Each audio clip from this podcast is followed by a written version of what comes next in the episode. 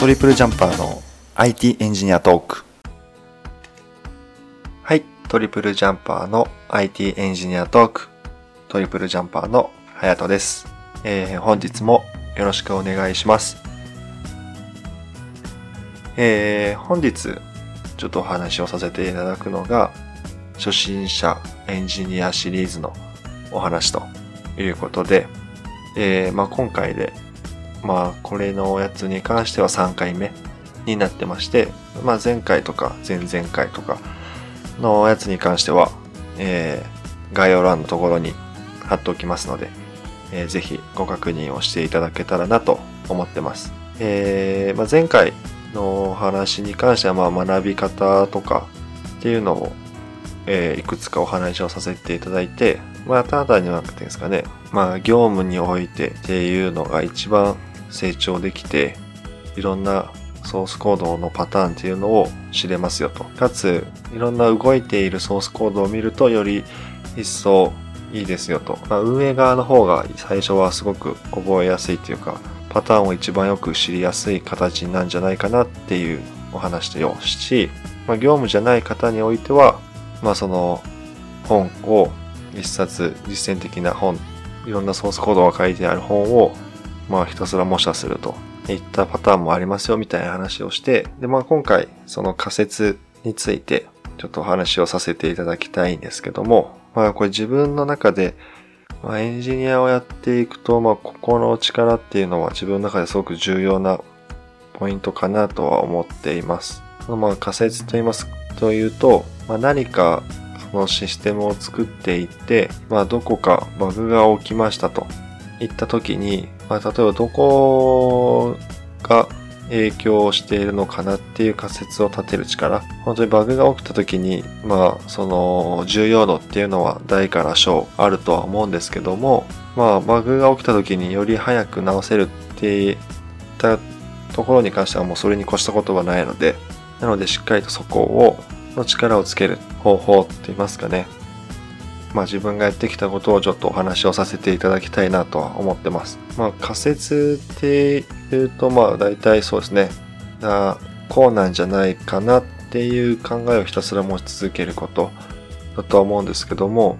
例えば普通のソースコードじゃなくてもいろんなところでそういうのを感じていうか考えられるのがもう本当にずっといろんなところであるとは思ってまして、まあ、仮説において合ってるか合ってないかっていう答え合わせは別にしなくていいとは自分は思ってます。なので、例えば、その日本ですと、本当になんかすごい身近な例っていうのかわかんないんですけども、電信柱。日本は見えてるじゃないですか。で例えばヨーロッパの方ですと電信柱がないですと。これなんでだろうみたいな。っていうところを考えるのも一個、まあそういったところから考えれたりすると思ってまして、まあ、そのヨーロッパの方ですと電信柱がないことによってとって建物の統一感っていうのがすごく増しますよね。で、かつ建物自体にその統一性があるのでより電信柱がないことによって入るじゃないかなといったところとか、まあ日本ですとその、例えば技術がなかったとか、あとより早く、その高度成長期の時に、より多くの人に電気を流すために地中に埋めるっていうコストより地上にやった方がより早いんじゃないかとか。まあ、それがどうかど合ってるかどうかはちょっと置いといて、まあそういった感じで考えるっていう力はすごく大事だと思ってます。で、それをまあソースコードをその仕事とかで書いていくときにバグが起きたっていうときにどこがいけないんだろうっていうのを考えてまあ本当に最初のうちはその仮説っていうのをものすごく最初から当たるっていうことは少ないとは思うんですけども本当にそれを考えるだけでなんか一個バグが起きた時にとっさに例えば仮説が1個浮かぶだけじゃなくて本当に5個とか多い時10個とか本当いろんな仮説が考えられる中、ようになると、そうですね、その仮説立てる上での第2ステップになるんじゃないかなと。で、それがまあある程度仮説、多くの仮説を浮かべるようになると、次は多分もう大体当たるような仮説を立てられるんじゃないかなと。でそうすることによって、その全体的な生産性も上げも上がりますし、その開発においても、例えば新しい機能とか新機能とかっていうところに力を学べることによって、力を注げることによってサービスより拡大できるんじゃないかなと思っています。なのでその仮説をの大事さっていうのをまあステップ的に言うとさっきなんですけども、まあ、一番最初は本当に自分がやった書いた行動をしっかりと頭の中にある程度入れておくと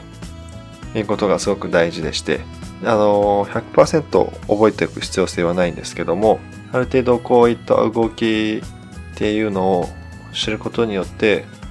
なんか問題が起きた時に、そこの関連性がある可能性がある場所だったら自分が書いた場所なんじゃないかなと。で、まあ本当に簡単なソースコードの例ですと、1個は、例えばアプリを作っていますと。って言った時に、その最初の起動時から、例えばホワイトアウトしましたと。前まで言ってなかったけど、ホワイトアウトしたと。言った時に、まあ、たまにホワイトアウトするっていう場合があると。でその時に、どこが原因になるのかなって考えた時に、まあ、最初の起動時のホワイトアウトなので、最初の読み込み時の段階で、どこか、例えばエラーが出てて、いけないだろうと。で、ホワイトアウトしているってことは、その描画って言いますか、のところまで行ってないので、その前までに、例えばデータ通信でのエラーが起きているとか、で、そこを探ってみて、もしそこまでも届いてない様子だったら、さらにその前とか、っていう風に、その状況を思い、今の起きている、バグでの起きている様子を思い浮かべて、どこに、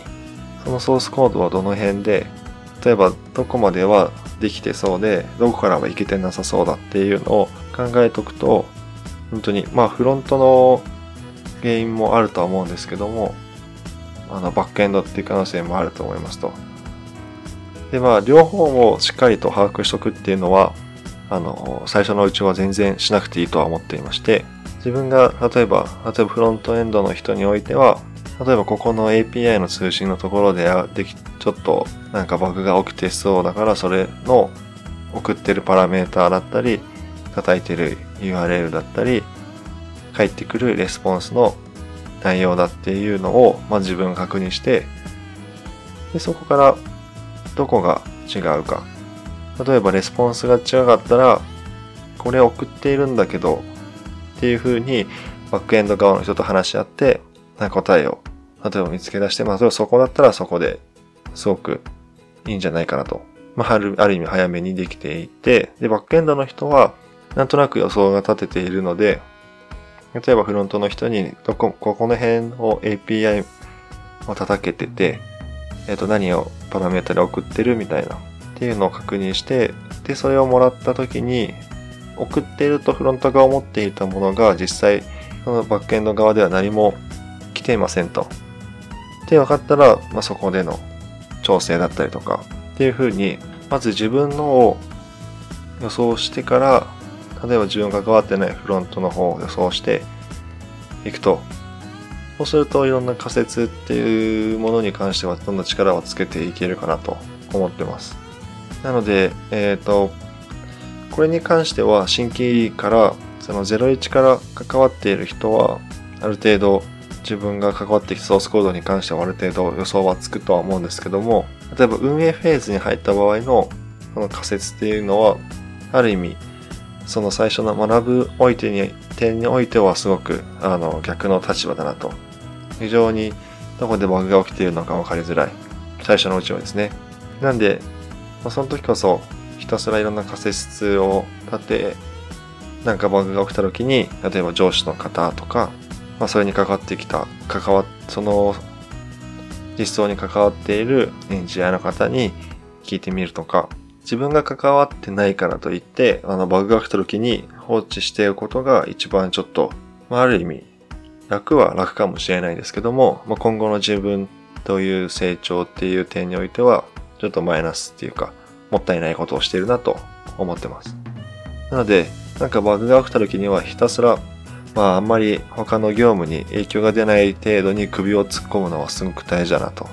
思います。で、あと、開発しているプロジェクトメンバーが多くなければ、例えば10人もいっていないプロジェクトメンバーの数でしたら、そのいろんな人の、例えば軽い打ち合わせ的な、あの、ミーティングっていう時間を取らないで、その要件定義の確認みたいなのをしている場面っていうのは結構毎日のように出てくると思うんですけども、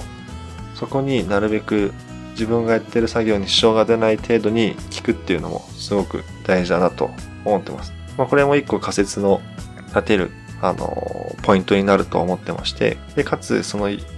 他の人との会話、その実装においての確認とかの会話を聞くことによって、例えば自分が今作業しているところに影響が出るかもしれなかったりとか、あとその自分関係ないところの人が今こういったフェーズをやってる、やってそうだなっていうのを知ると、その全体像もより、あの、詳細に認識することができると。いうことで、まあ、全体を確認するのは、例えば PM、あの、プロジェクトマネージャー確認する仕事が多分大体がメインなんで、まあメインなんですけども、まあ自分、その開発の人も、そのアップアップじゃなければ、ある程度全体を把握するように心がけると、PM が PM 全部が見えてるわけではないので、ある意味、そのお互いを補っていけるために力になるんじゃないかなと思ってます。なので本当に仮説っていうのはすごく大事でして、これといっての学び方っていうのはないんですけども、やっぱ一番大事なのはひたすらある意味考え続ける。まあ無理に考え続ける必要性はないなと思っているんですけども、仮説を立てていく、まあ、ある意味疑問を持つみたいな感じですね。その思いついた時にそれを考えてどうなんだろうどうなんだろうと。あと、エンジニアのメンバーの人が一人困ってると。それってどこで、どういったところで悩んでいるんだろうとか、っていうのを仮説立てることによって、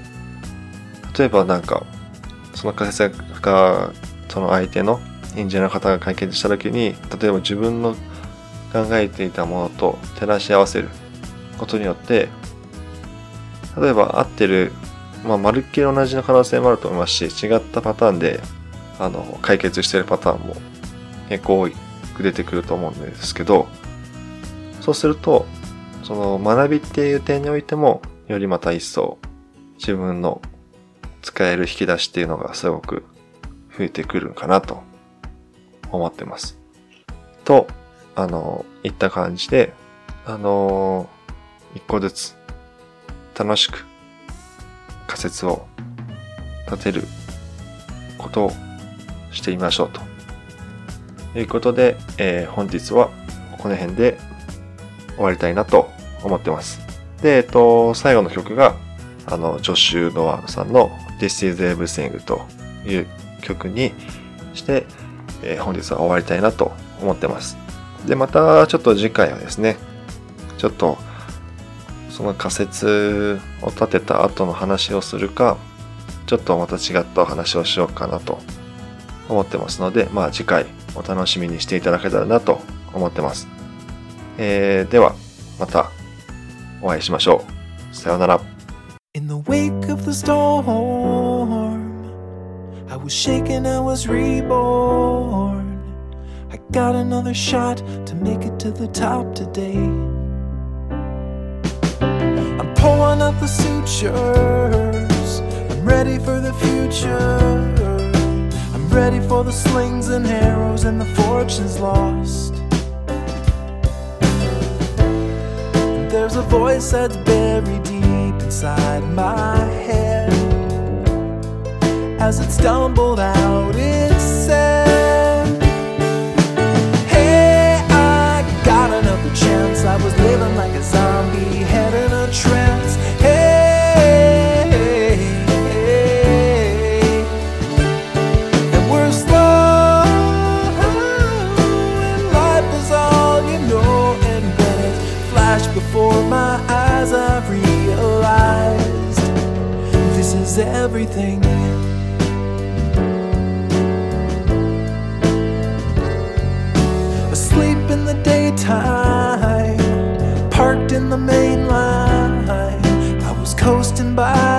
I already died before.